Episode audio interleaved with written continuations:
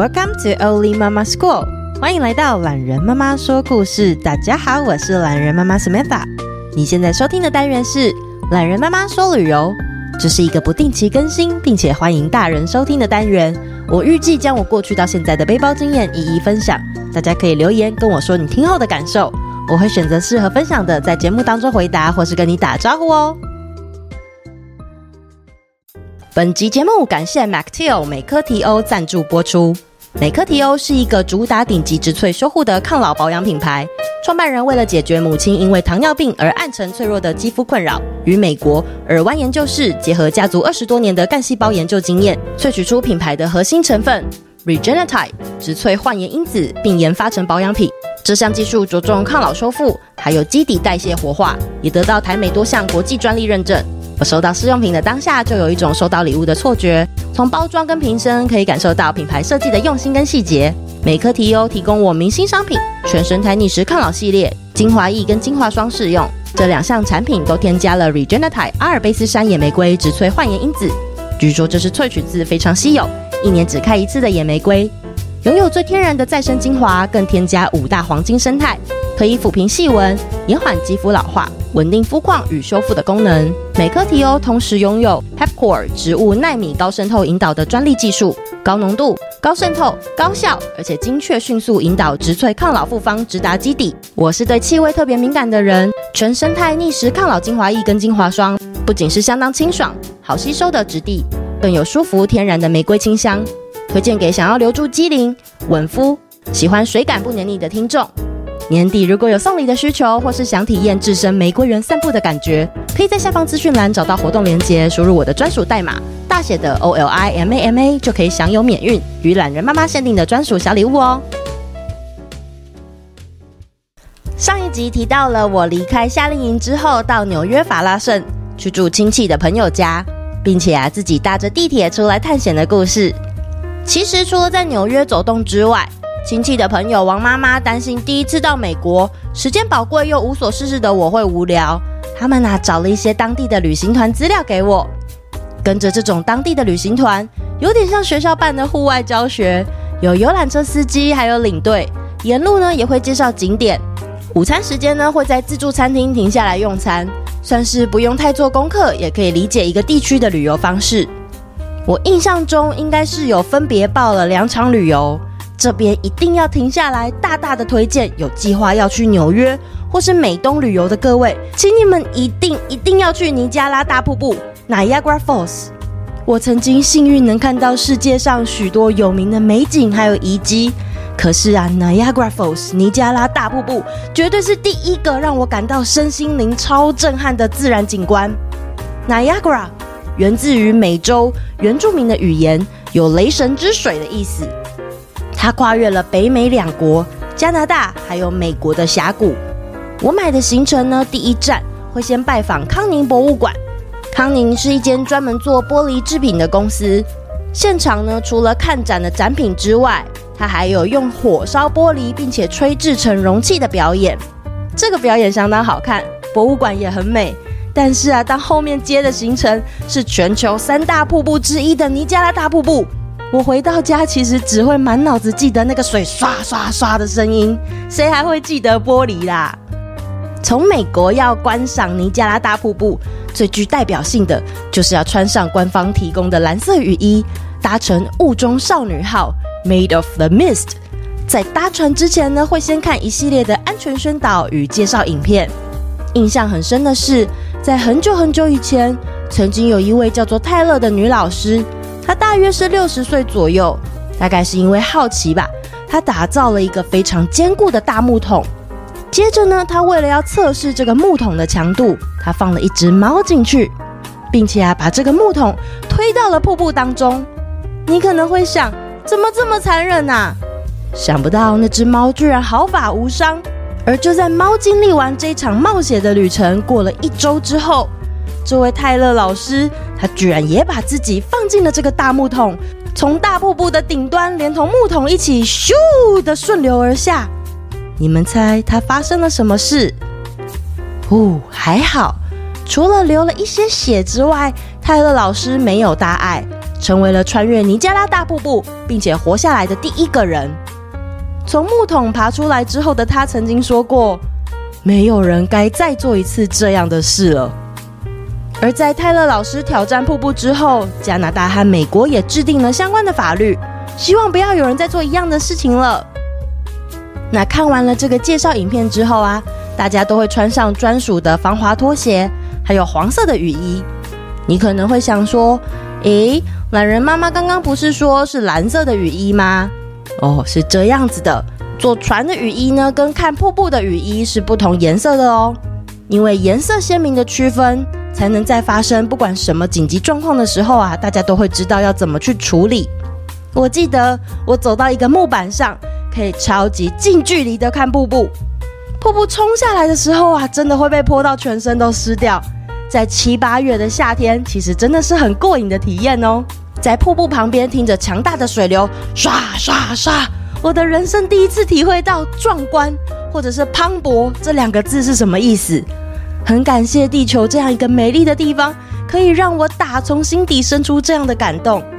而且抬头看，因为水汽很强，搭配阳光，可以看到好美好美的彩虹哦。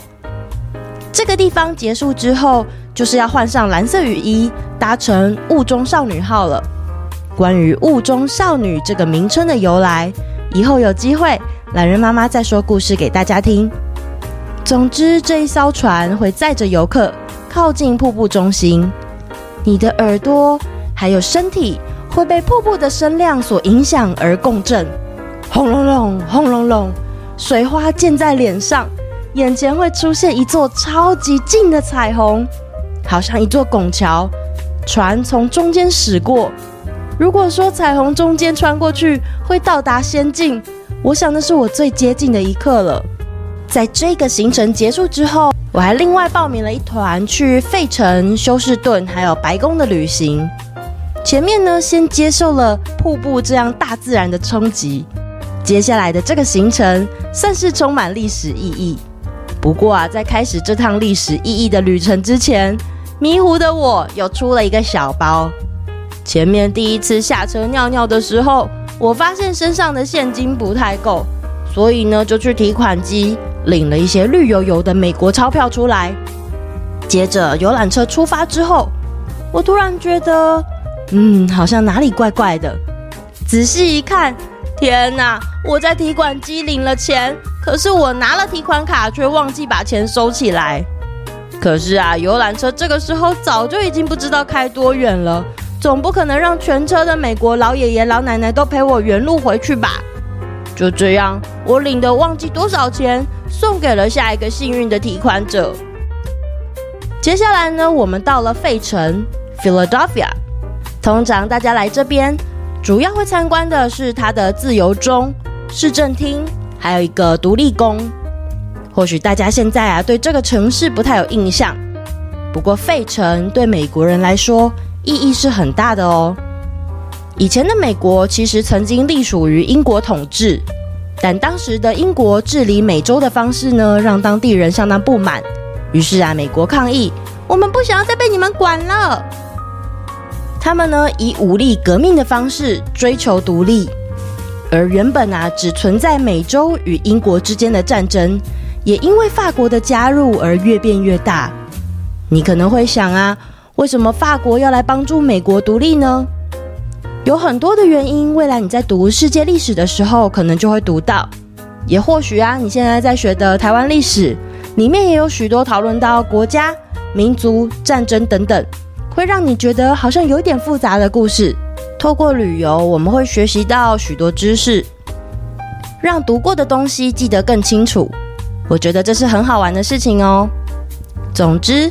美国的独立宣言还有美国宪法都是在费城完成的。下一站我们要去华盛顿特区 （Washington D.C.），也就是美国的首都。华盛顿的第一个景点是一个相当有名的美国国家航空航天博物馆啊，好长的名称呐！一进去啊，就可以看到有一大堆的飞机挂在天花板上哦。这边有相当多过去人类历史战争的战斗机。但是啊，我特别有印象的是一台红色的小飞机。我大学的时候呢，有一台摩托车，它也是红色的，然后圆圆的造型。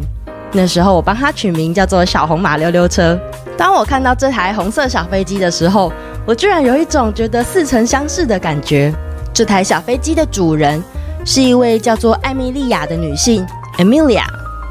Amelia 是第一位获得飞行优异勋章，并且独自一人飞越大西洋的女性。她把自身的经历出了书。而且还组织了女飞行员的组织，她一辈子都在推广女权。她所飞越大西洋的呢，就是我眼前的那一台小红飞机。她也帮她取了个名字，叫做 Little Red Bus。这台飞机呢，是由一家叫做洛克希德的美国公司所出产的 Lockheed。其实啊，懒人妈妈大学毕业后的第一份工作，就是在做军用飞机相关的贸易。那如果你想了解更多飞机的故事，记得留言告诉我哟。哦，对了，这个博物馆还有两个特别有名的地方，有一部电影叫做《博物馆惊魂夜》，它的第二集就是在这里拍的。另外啊，还有一部电影叫做《变形金刚》，戏里面他们为了要找一架黑鸟侦察机，也特别跑来这个博物馆拍摄哦。离开博物馆之后，我们前往历任美国总统所住的地方，The White House，白宫。白宫最有名的几个场景，通常都是在电影里面，比如说会看到一尊巨大的林肯雕像、长长的反思池，还有韩战老兵纪念碑，还有越战纪念碑。我去的时候是二零零七年，所以那时候的五角大厦，它的九一一纪念中心还没有盖好。嗯，老实说啊，就连当时二十岁的我都不知道每一个景点背后的故事或者是历史。所以，对于要转述给大家听，我想或许你们也会一头雾水。不过，大家要是未来有一天真的在这些地方走走的时候，应该已经跟我当年没有网络的情况不一样了。到时候你们就可以随时先查资料。还记得夏令营的时候，我的室友令吗？也就是睡在我下铺的美国女孩。因为啊，她暑假结束之后就要在华盛顿这边的护理学校读书。所以我们特别呢约在林肯的脚下相见，哇，在夏令营之外的地方遇到他，感觉特别奇妙。不过因为我是团体行动，没有办法和他相处太久。那次啊，是我最后一次见到他了，而这也是白宫还有林肯雕像带给我最后的记忆与感受。